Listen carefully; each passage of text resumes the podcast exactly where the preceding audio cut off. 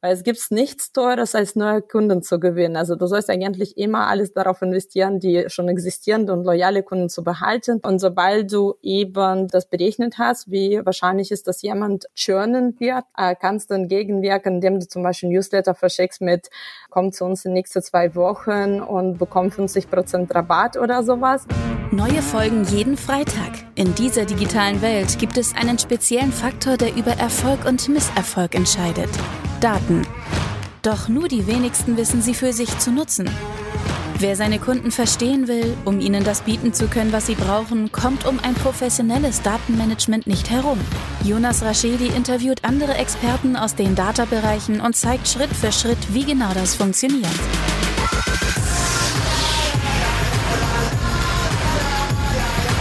Diese Folge wird unterstützt von Raschedi Consulting. Maßgeschneiderte Webentwicklung für den deutschen Mittelstand. Plattformen, Portale und mehr.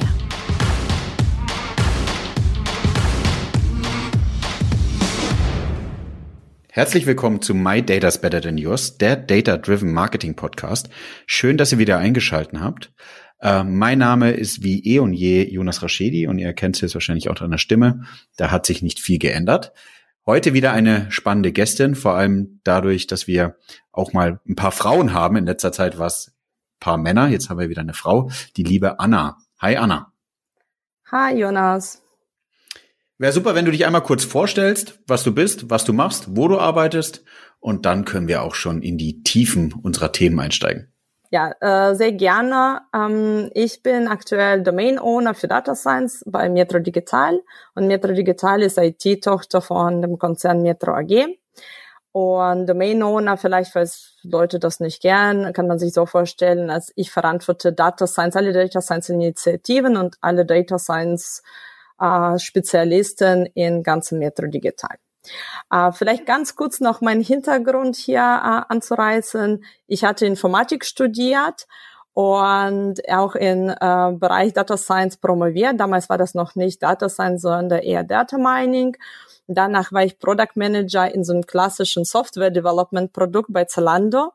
Und ich glaube, dass ich dadurch sehr guten, quasi diesen praktischen ähm, praktischen Erfahrungen gesammelt habe in Softwareentwicklung. Ja, wie mache ich Produ Systeme produktiv? Was ist da wichtig?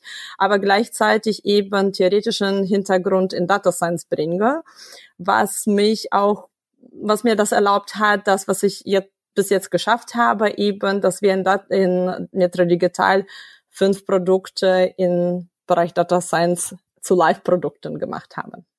Und ich freue ja, also mich sehr, hier zu sein heute. Vielen, vielen Dank. Ja, es ist sehr spannend, weil du hast ja auch gerade eine super, super Beispiel gebracht und in Richtung und vergleichst es mit mit äh, allgemeiner Softwareentwicklung. Ich glaube, diese ganzen Themen, da wirst du mir wahrscheinlich zustimmen, Data Science, Advanced Science, allgemein die Data-Themen, deswegen mache ich ja den Podcast, sind echt noch in den Kinderschuhen.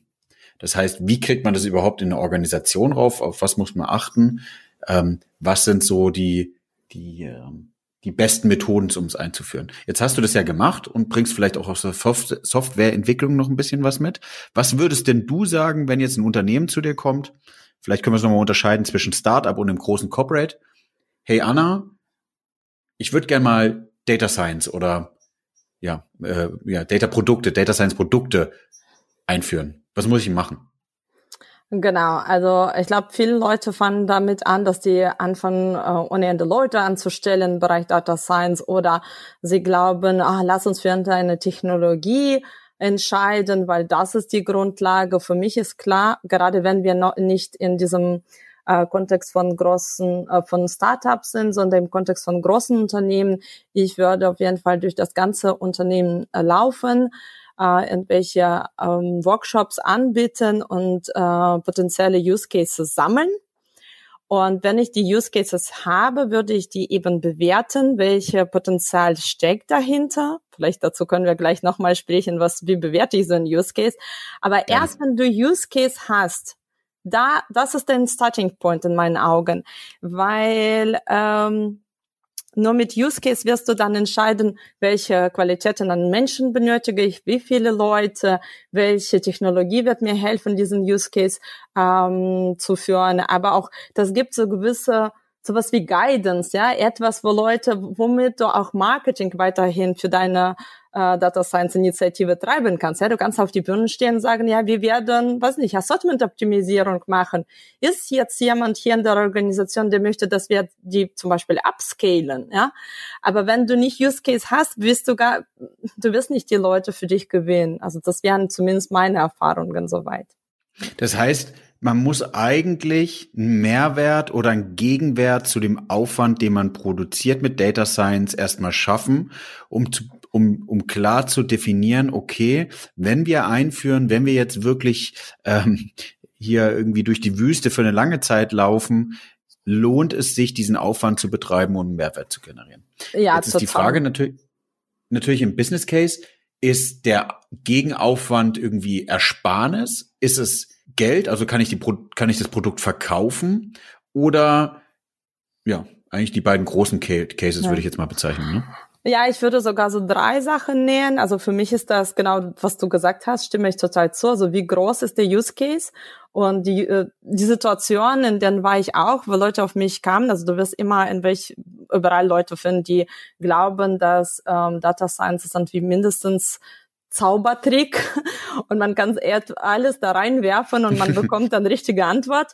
Und dann kommen, äh, kamen schon auf mich Leute zu und haben gesagt, ja, ich habe hier so ein Problem und du machst ja Data Science, kannst du für mich lösen? Und dann frage ich, gut, von wie viele Instanzen oder Kunden oder so reden wir? Und da kommt ja raus was wie 100. Und nur kurz um Zahlen zu gehen, ja, wenn wir über Produkte reden hier in Metro, dann haben wir 80.000 eh äh, verschiedene Produkte im Assortiment. Also 100 ist einfach nichts, ja.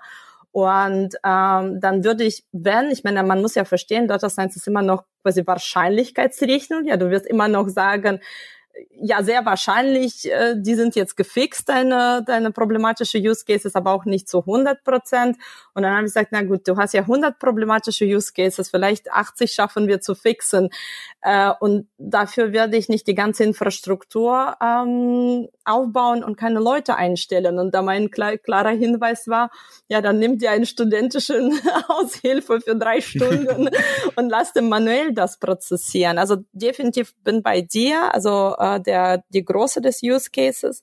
Was aber auch super wichtig ist und das übereinstimmt mit deinem Namen von deinem Podcast, ist, habe ich überhaupt Daten? Ich habe leider so häufig gesehen, wo Leute kommen und sagen, ja, ich möchte und das hört sich so plausibel an und dann schaust du und die Daten sind nicht vorhanden, sind nicht sauber, sind irgendwie verteilt auf tausend Systemen und was noch traurig, und das habe ich auch erlebt, wo die Daten da waren, aber äh, man hat vergessen, diese Terms and Conditions oder die waren so restriktiv, dass ich eigentlich nichts mit diesen Daten anfangen dürfte. Ja. Äh, ich habe sogar Legal Department mir zur Hilfe eingeholt und die haben gesagt, ne, geht gar nicht. Und das muss man echt, echt immer im Kopf halten. Und last but not least ist für mich auch so einen gewissen Business Buy-in, würde ich sagen. Also jemand von der Management-Seite oder Business-Seite, dem du dann überzeugst, dass der das mitträgt, dass der auch daran glaubt, weil äh, du brauchst diesen, ja, so eine Art Advocacy auf allen Seiten. Ja. Ich weiß nicht, ob das bei euch irgendwie anderes, würdest du anderes sehen, aber da sind die drei Sachen, die ich immer durchgehe, bevor ich mit so einem Use Case anfangen würde. De definitiv, weil du, du musst ja erstmal schauen, ist der Use Case, also lohnt sich der Use Case, dafür eine Infrastruktur aufzubauen oder zu nutzen, weil was du auch machen kannst, ist ja die Infrastruktur extern zu nutzen. Das heißt, du extru also du du du kannst ja eigentlich auch äh, Data Science Aufgaben auf einem eigenen Laptop machen. Jetzt ist jetzt mit weniger Daten. Du hast ja gerade von 100 Datensätzen oder sowas gesprochen. Das kann man machen, aber du kannst ja auch eine größere Anzahl deiner Produktdaten exportieren oder was auch immer du analysieren willst und machst es nicht auf deiner Umgebung, sondern auf einer fremden Umgebung. Vielleicht hilft dir ja auch eine Agentur, die du wo du Umgebung nutzen kannst. Wenn du aber Themen hast, also eine Art Fabrik. Man sagt ja immer, Daten ist das neue Öl, aber dafür brauchst du halt auch eine Raffinerie, um die Daten zu verarbeiten und vor allen Dingen aber auch eine, ähm, eine, eine Lieferstrecke und eine Verarbeitungsstrecke, die eben langfristig ist und von der auch sich ernährt wird. Wenn keiner Öl auf der Welt haben will, weil er, weil alle erneuerbare Energien der neue heiße Scheiß sind, ähm, dann brauchst du auch keine Raffinerie bauen. Ähm, und das ist, glaube ich, somit das Wichtigste, rauszufinden, okay, pass auf, ich möchte Data Science Aufgaben machen oder ich möchte Advanced Aufgaben machen, Advanced Analytics Aufgaben. Und dann ist es eher mal hinzugehen und zu sagen, okay, ist es ein kurzfristiges Thema und ein langfristiges Thema. Wenn es ein kurzfristiges Thema ist, geh extern. Wenn es ein langfristigeres Thema ist, bau es intern auf. Und wie mhm. du super gesagt hast, Anna, ist es ja eigentlich so, aufbauen bedeutet, erstmal legal technisch schauen, haben wir überhaupt die, die Freigabe? Was für eine Technologie brauche ich? Wo steht die?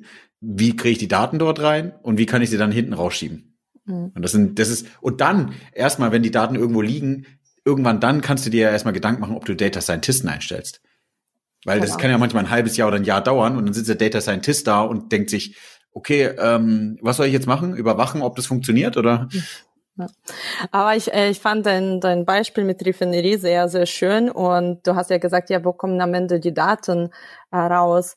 Ähm, da würde ich auch ganz gerne was hinzufügen und jedem, der diesen Podcast jetzt zuhört, auf dem Wege mitgeben. Ihr könnt so tollen Use Case haben, wie ihr möchtet und vielleicht Daten sind vorhanden und alles.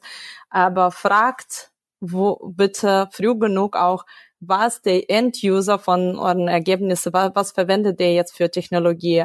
Also ganz konkret, wenn am Ende jemand sitzt und anhand von Excel-Dokumenten äh, irgendwelche Entscheidungen trifft, dann könnt ihr auf jeden Fall sehr stark eure Ansprüche auf die ganze Pipelines und so weiter reduzieren. Also ihr braucht dann nichts Real-Time oder noch etwas aufbauen.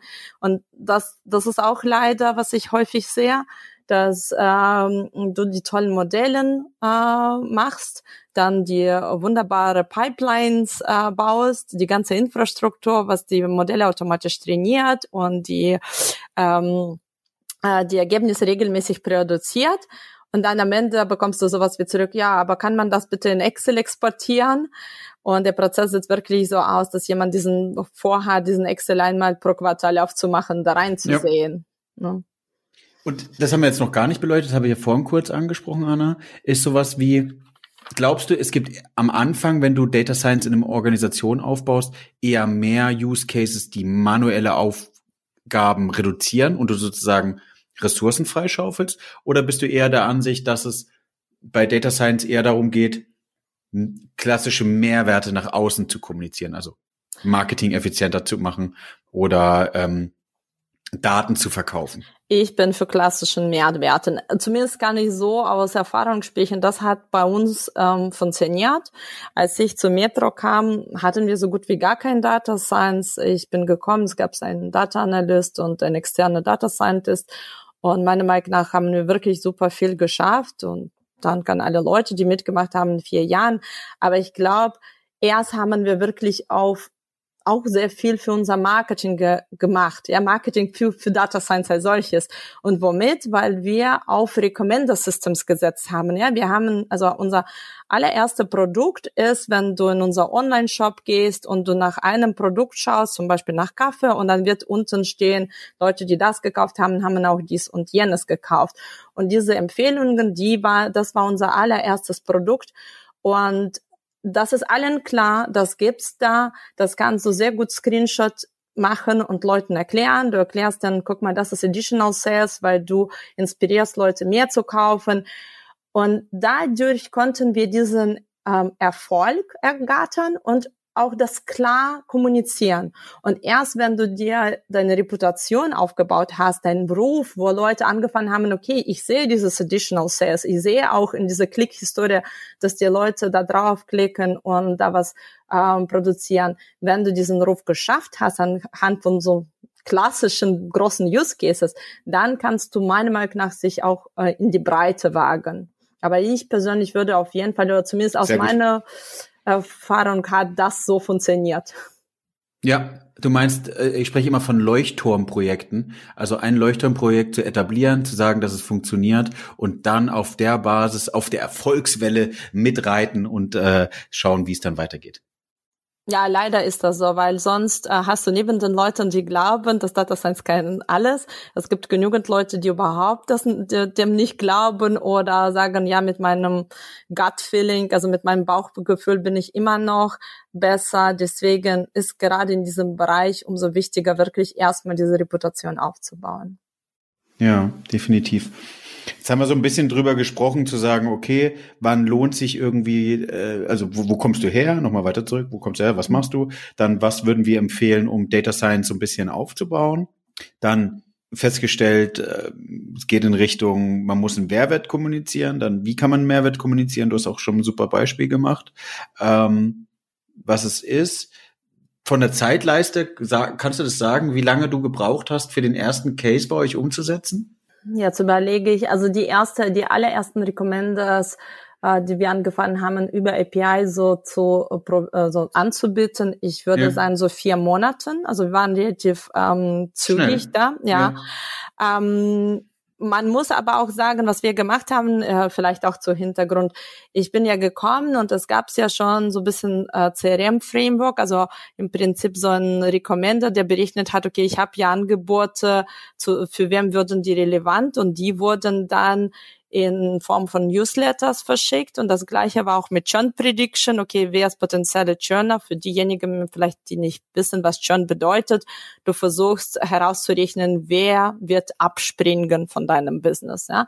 Und das gab's ja aber alles für, um eben Newsletter zu füttern. Das heißt, Prozess war super manuell. Ja? Irgendwo jemand bei sich lokal auf dem Laptop hat dann äh, dieses ähm, äh, Algorithmus ausgeführt, dann an Marketing rübergeschickt, Marketing hat dann Newsletters verschickt, ja, also und ähm, ich bin gekommen und habe gesagt, okay, wir müssen auf jeden Fall upscaling und äh, eben nicht das, ähm, also Newsletter, alles schön und gut, das machen wir weiterhin, aber lass uns zum Beispiel das direkt aus dieses CRM-Framework, für wem ist was ähm, äh, interessant, das kannst du ja umbauen, eben für Recommender für Online-Shop.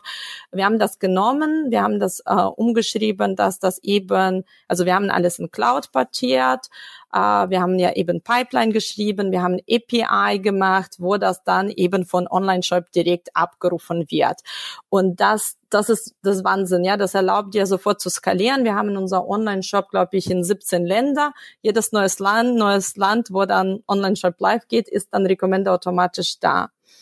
Ähm, was aber vielleicht äh, ganz interessante Frage, wie, wie lange soll man erwarten? Das ist ein mein Lessons learned aus der ganzen Erfahrung als ähm, dass äh, wenn du du hast ja sicherlich auch ein Team diese Data Scientists die Leute die Mathe und Statistik studiert haben womöglich auch in Mathe oder Statistik promoviert haben die sehr gerne noch eine Schleife drehen und noch eine Schleife und lass uns noch ein bisschen besser machen und äh, dieses quasi, ich habe das in meinem Artikel mal genannt, enough is enough.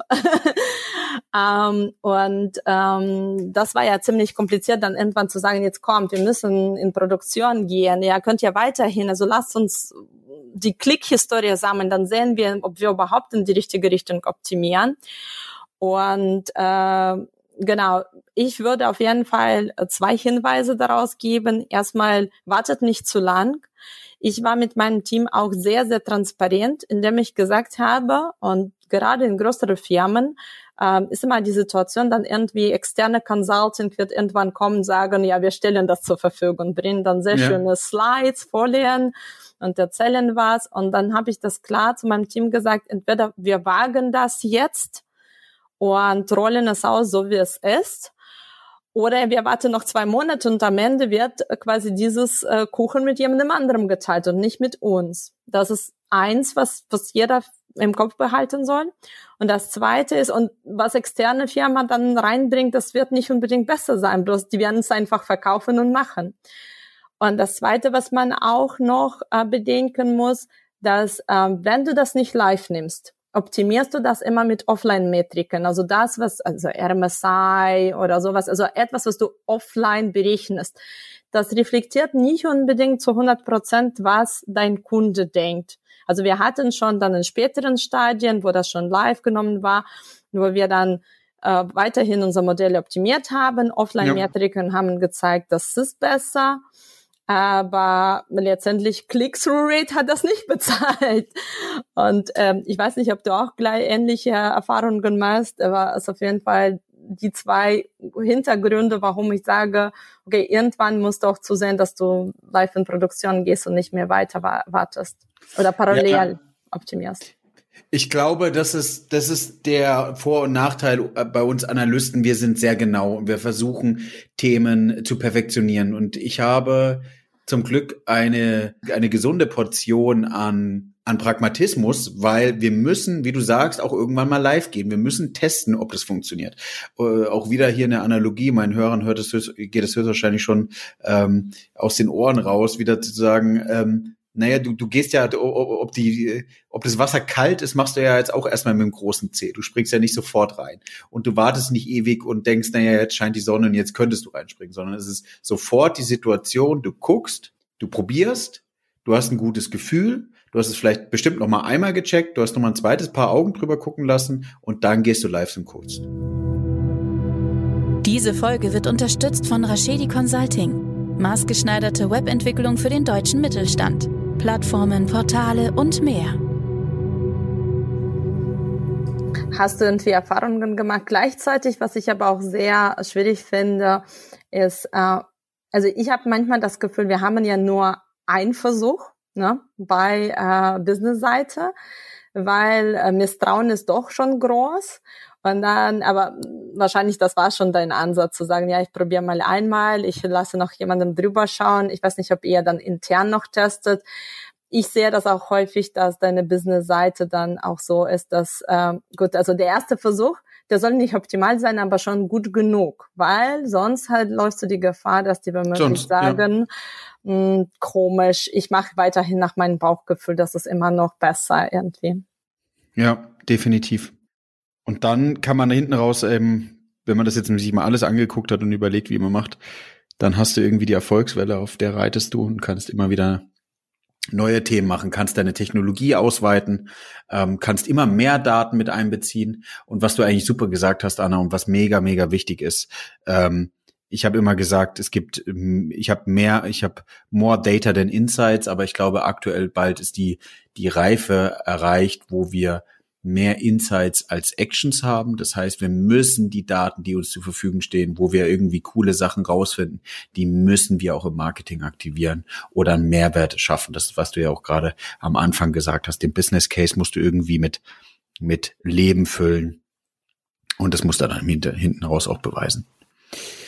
Ja, ähm, Gibt es von deiner Seite noch ein Thema? Ich glaube, was wir ganz spannend erzählen können, ist hinten raus mal so ein paar Datenprodukte anzuteasern. Du hast ja, glaube ich, schon eins gesagt, so eine Recommendation. Ähm, die kann man mit eigenen Daten bauen, die kann man mit, mit einem Shop bauen und sozusagen mhm. den challengen. Ähm, was wäre für dich denn noch ein Datenprodukt, wo du sagen würdest, das ist eins der ersten Datenprodukte, die du aufsetzen würdest, um einen klassischen Mehrwert zu sehen? Also ähm, auch bei Recommender gibt es ja verschiedene. Zum Beispiel wir haben auch zwei verschiedene. Es gibt eins, was in die Breite geht, eben sogenannte Cross-Sell. Äh, wenn wir bei Beispiel von Metro bleiben, könnt ihr euch so vorstellen, weiß nicht, er schaut nach Kaffee, was kommt ja logischerweise irgendwie mit Kaffee zusammen, Zucker und Milch. Und äh, im Prinzip ist da der Business Case, okay, ich inspiriere mein Kunde mehr zu kaufen. Ursprünglich hat der Kaffee sich angeschaut, jetzt sieht er, ach ja, es stimmt, Zucker muss ich auch kaufen. Ähm, das ist dieser Use Case. Aber was wir auch im Bereich Recommender auch haben, ist ähm, Alternative Recommender nennen wir das. Ähm, stell dir vor, du schaust nach irgendwie so einem Kaffee oder in deinem Fall, ich meine, ich kann ja wahrscheinlich von Douglas sogar besser sprechen, weil ich ja eine Frau bin, also definitiv Kunde äh, dass ich nach, weiß nicht, äh, nach einer Wimpertusche schaue und die ist jetzt gerade out of stock und weil äh, eben Online-Shop mich nicht verlieren möchte, weil ich jetzt so enttäuscht bin, wird mir so eine Alternative angeboten. Und bei Alternativen geht es darum, dass ich nicht in die Breite gehe, sondern ich so ähnlich wie möglich bleibe. Ja, weil äh, wenn das paar Mal schon passiert, dass der Mensch, okay, dieses Produkt, bei mir jetzt diesen Kaffee angeschaut, war nicht da, dann habe ich Bier angeschaut, war nicht da, irgendwann wird er sagen, ja, was was für eine blöde Situation, weg von diesem Online-Shop. Deswegen ist das sehr, sehr gut, wenn Alternativen schon automatisch da vorliegen. Ähm, dann haben wir äh, wenn wir bei diesem Churn Prediction bleiben und vielleicht hier kann ich ein bisschen vertiefen, äh, bei Churn, klassisch kam das aus Telekommunikation und da haben Leute versucht, äh, vorherzusagen, okay, wer wird deren Vertrag nicht verlängern. Äh, für uns, für Retail, kannst du ja nicht wirklich sagen, wir haben ja keine Verträge mit unserem Kunden. Jedoch kannst du das, ähm, also zumindest wir machen das so, dass wir das in einer Art wer würde aufhören, in den nächsten drei Monaten mit uns bei uns zu kaufen. Also bei wem würden die Transaktionen auf Null gehen. Und ähm, das ist auch wunderbares Use Case, weil du eben früh genug entgegenwirken kannst, weil es gibt nichts teures als neue Kunden zu gewinnen. Also du sollst eigentlich immer alles darauf investieren, die schon existierenden und loyale Kunden zu behalten, statt neue zu akquirieren. Ja, und sobald du eben diese äh, das berechnet hast, wie wahrscheinlich ist, dass jemand äh, churnen wird, würden jetzt so nennen, äh, kannst du entgegenwirken, indem du zum Beispiel Newsletter verschickst mit äh, ja, komm zu uns in nächsten zwei Wochen und bekomm 50 Prozent Rabatt oder sowas äh, was ähm, nochmal, also hast du definitiv Potenzial nochmal, dass der, der Mensch wieder da ist und sagt, ach, war doch gar nicht so schlecht das Shop, ja, ich macht doch Sinn hier zu kaufen, also definitiv wirksamer äh, Use Case. Das ist auch vielleicht sehr, sehr spannende Use Case. Ich habe viele Use Cases, du musst mich abbrechen, wenn es zu viele werden. Nee, ich will, ich, äh, bei, bei dem einen Case äh, dem, mit dem Churn, bei dem Churn ich glaube, die Grundlage für extrem viele Analysen ist das sogenannte RFM-Modell. Mhm. Retention, Frequency, Monetarization, dass du mhm. deine Kunden einmal clusterst in wie oft kaufen sie ein, in welchem mhm. Abstand kaufen sie ein und zu welchem Preis kaufen sie ein. Weil wenn du diese Daten zur Verfügung hast und weißt, dass die liebe Anna bei uns, bei Douglas sozusagen, in drei Monaten ist der Lippenstift leer oder das Parfüm leer, das heißt, sie muss eigentlich wieder kaufen. Und wenn sie nicht wieder kauft, dass wir feststellen, okay, die Wahrscheinlichkeit ist jetzt schon mal bei 80, 90 Prozent, die ist abgehauen, die will nicht mehr. Ähm, und wenn sie dann nach der weiteren Periode, also noch nach sechs Monaten zum Beispiel, dann nicht wiederkommt, ist die wahrscheinlich gleich, gleich 100 Prozent, würde ich jetzt mal frech behaupten, dass der Churn da ist und dass die mhm. nicht mehr da ist. Ähm, ja. Ich glaube, das ist nur noch mal zu sagen. Und da kannst du ja. ja ultra viel draus spinnen. Ja, genau. Und äh, vielleicht noch ein anderer spannender Use Case, ähm, den finde ich gerade in der Zeiten von Digitalisierung so äh, interessant. Ähm, Metro kommt noch aus äh, relativ altes Unternehmen. Früher haben wir ohne Ende gedrucktes, papiergedrucktes äh, Prospekte verschickt, machen wir teilweise immer noch. Aber äh, wenn du so ein also ich kann verraten, dass wir manchmal bis zu 3000 Produkte in Angebot haben. Wie passiert das? Weil klar hast du verschiedene Kategorien. Du hast ja Kategorie, weiß nicht, jemand ist für Gartendekoration zuständig, jemand ist für Käse, jemand ist äh, für Rotwein. Und klar, jede Kategorie hat irgendwie eigenes Budget, eigene Entscheidungen. Da oder da bringen wir gerade Produkte in Angebot. Früher war das so, dass der Mensch hat eben diesen Riesenkatalog bekommen, saß da irgendwie am Frühstückstisch und hat rumgeblättert und was entschieden. Heute, klar, steigen wir komplett da um, dass das irgendwie in deiner App abgebildet wird. Aber jetzt stell dir vor, ich meine, wir sind alle zu faul, großartig dazu suchen. Ne? Stell dir vor, du hast ja dann so einen Tab, wo gesagt wird Angebote oder Angebote der Woche, klickst drauf und das ist endlose Liste. Sehr schnell, so scrollst zweimal, sagst, ach, keine Ahnung, Blödsinn, lass mich zumachen. Und da machen ja. wir eben, haben wir so ein Use Case, weil, weil dann wir Ranked Promotions, also re-rankte, also äh, äh, anderes geordnete Promotion, wenn du das so möchtest, oder Angebote äh, nähen, wo wir eben ähm, die Transaktion von unserem ähm, Kunden nehmen, dann alle Produkte, die aktuell im Angebot äh, sind und dann lernen, was für wem relevant wäre. Und deine Liste, wenn du in unserem App auf Angebote gehst, im Fall, wenn du eingeloggt, eingeloggt bist, und wenn ich gehe, würden wir zwei verschiedene Listen bekommen. Es sei denn, wir wohnen in einem Haushalt und haben gleiches Einkaufshistorie. Aber grundsätzlich würden wir verschiedene Angebote bekommen, eben verschiedenes geordnet. Und weiß nicht, wenn du jetzt ähm, ähm, Metro-Kunden sind sehr häufig Restaurantbesitzer. Du bist jetzt Pizzeria, für dich ist Käse äh, relevant, dann würde eben, wenn irgendeine Käse in Angebot ist, wird das ganz oben stehen. Und für, äh, zum Beispiel, wenn ich jetzt einen kleinen äh, Kaffee habe und sehr häufig diese kleine Kekse kaufe, die immer zum Kaffee serviert werden und die sind jetzt in Angebot, die werden auf jeden Fall bei mir irgendwo da oben auftauchen. Und ähm, da sehen wir auch unglaublich großes eben dieses Click-Rate auf äh, höchsten so für fünf Positionen.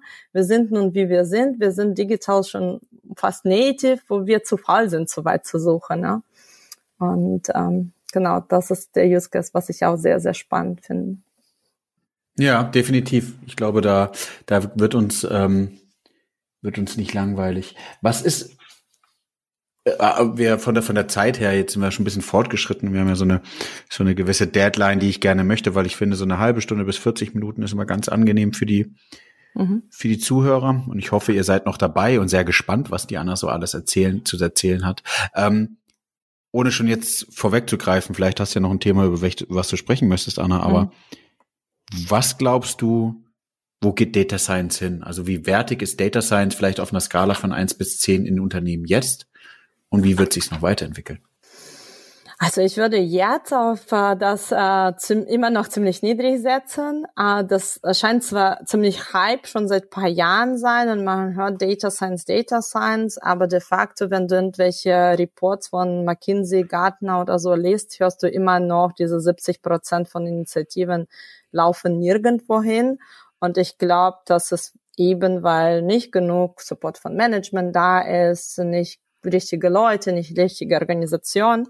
Also das heißt, ich würde das äh, weiß nicht, auf eine drei sehen. Also definitiv präsent, definitiv jeder hat's von gehört. Äh, vielleicht auch noch Branch ähm, abhängig. Also ich glaube, wir hier Retail sind ziemlich Vorreiter, weil die Use Cases einfach da sind und klar, wenn du in so Bereich Maschinenbau schaust, da ist wahrscheinlich eine Eins.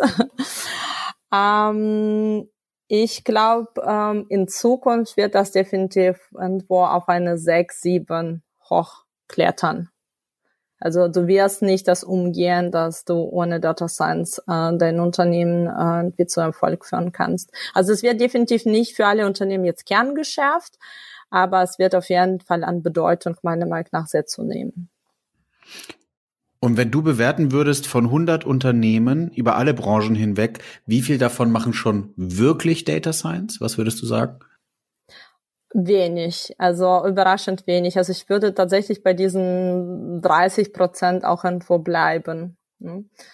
Ähm, ich sehe das zum Beispiel, Maschinenbau habe ich nicht durch Zufall gewählt. Mein Papa arbeitet in so einem großen Maschinenbaukonzern, der ist Maschinenbauer. Uh, da ist Excel ist immer noch so ein ganz großer Highlight.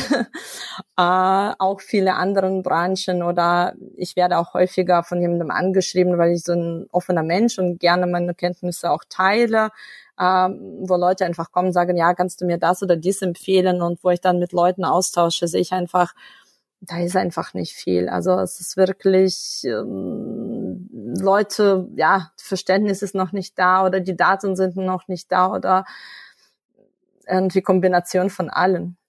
Also 30 Prozent. Ja, sehr cool. Von der, von der Story sind wir jetzt auch, Anna, von irgendwie braucht man's, wie kann man es einbauen, ähm, wo kommt man hin und wie stellst du den Markt ein, glaube ich, auch schon, haben wir es, glaube ich, umfangreich ähm, besprochen. Oder siehst du von deiner Seite noch ein Thema, wo du als Data Science Expertin sagen würdest, das ist ein Thema, was die Zuhörer auf jeden Fall noch interessiert oder was der Mehrwert da ist, wenn wir da nochmal drüber sprechen? Vielleicht ein Thema würde ich ganz gerne noch ansprechen und auch gerne deine Erfahrung dazu hören.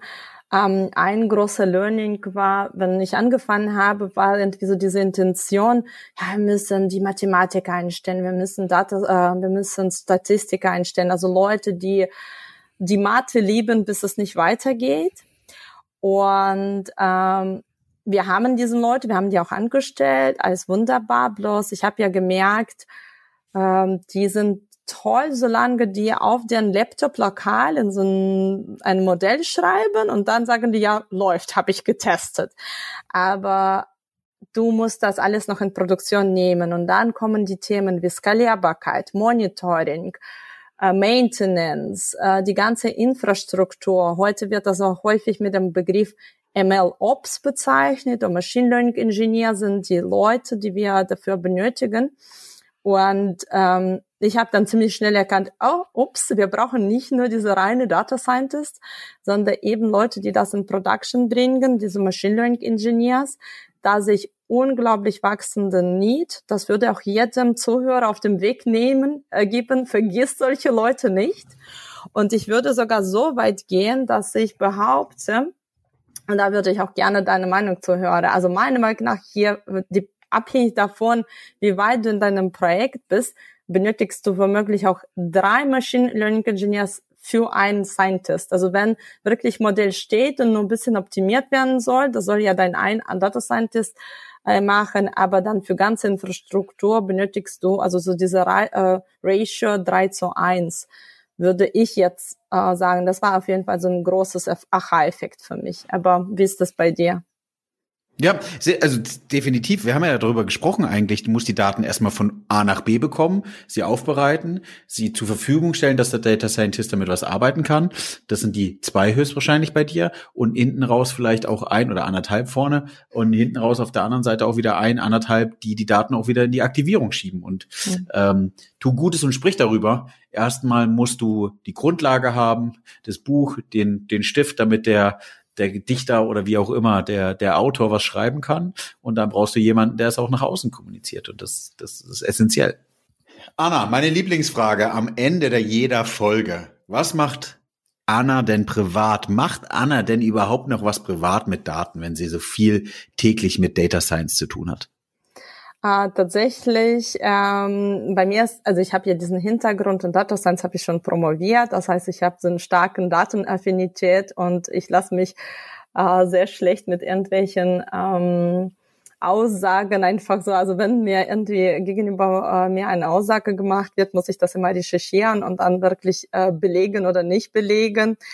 Und ähm, ich komme ursprünglich aus der Ukraine. Meine Muttersprache ist Russisch. Das heißt, ich bin in sehr vielen auch russischsprachigen Diskussionen aktiv. Und wie man sich vorstellen kann, jetzt gerade im äh, Corona-Situation aus Russland kamen ziemlich viele Verschwörungstheorien und viele Leute in meinem Freundeskreis eben russischstammig, waren auch davon sehr stark beeinflusst und ich glaube, ich habe sehr viel mein eben mein Verständnis von Daten, mein Verständnis von Statistik dazu genutzt, um wirklich echte Daten zu recherchieren, um Leuten das zu erklären in meinem Freundeskreis, um das zusammenzubringen, um eben Aussagen datenbasiert zu machen und nicht nur irgendwie Theorien, die da äh, in Medien kursieren, eben im russischsprachigen Raum.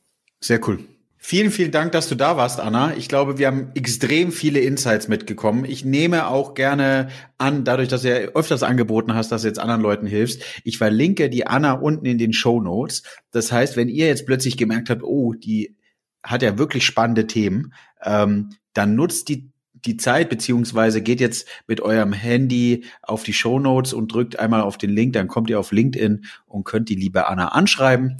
Vielleicht sagt ihr noch, ihr habt den Podcast gehört von mir und ähm, ihr habt folgende Fragen dazu und dann kommen wir auch definitiv weiter. Danke. Die letzten, ja, die letzten Worte an dich, Anna. Willst du noch was sagen? Ähm, ja, vielen Dank. Hat mich sehr gefreut. Äh, es hat mich sehr gefreut. Ich würde sagen, äh, startet nicht morgen, startet schon heute, aber startet erstmal mit Business Case. Und ich wünsche allen viel Erfolg äh, auf diesem Wege. Dankeschön. Vielen, vielen Dank an alle, die zugehört haben und die Folge spannend fanden und gerne mehr zum Thema Data hören sollen, wollen. Ähm, nutzt einmal die Möglichkeit und geht in eurem Player, den ihr gerade nutzt, Spotify, Apple Podcasts und Co. und drückt den Abonnieren-Button. Ansonsten geht auch gerne auf ähm, Apple Podcasts, wenn ihr ein iPhone habt und bewertet meinen Podcast, würde ich mich auch extrem darüber freuen. Und jede Fre jeden Freitag kommt eine neue Folge. Gebt mir gerne Feedback. Wenn ihr Lust habt, selbst Gast zu sein, nutzt die Chance und meldet euch bei mir. Vielen, vielen Dank.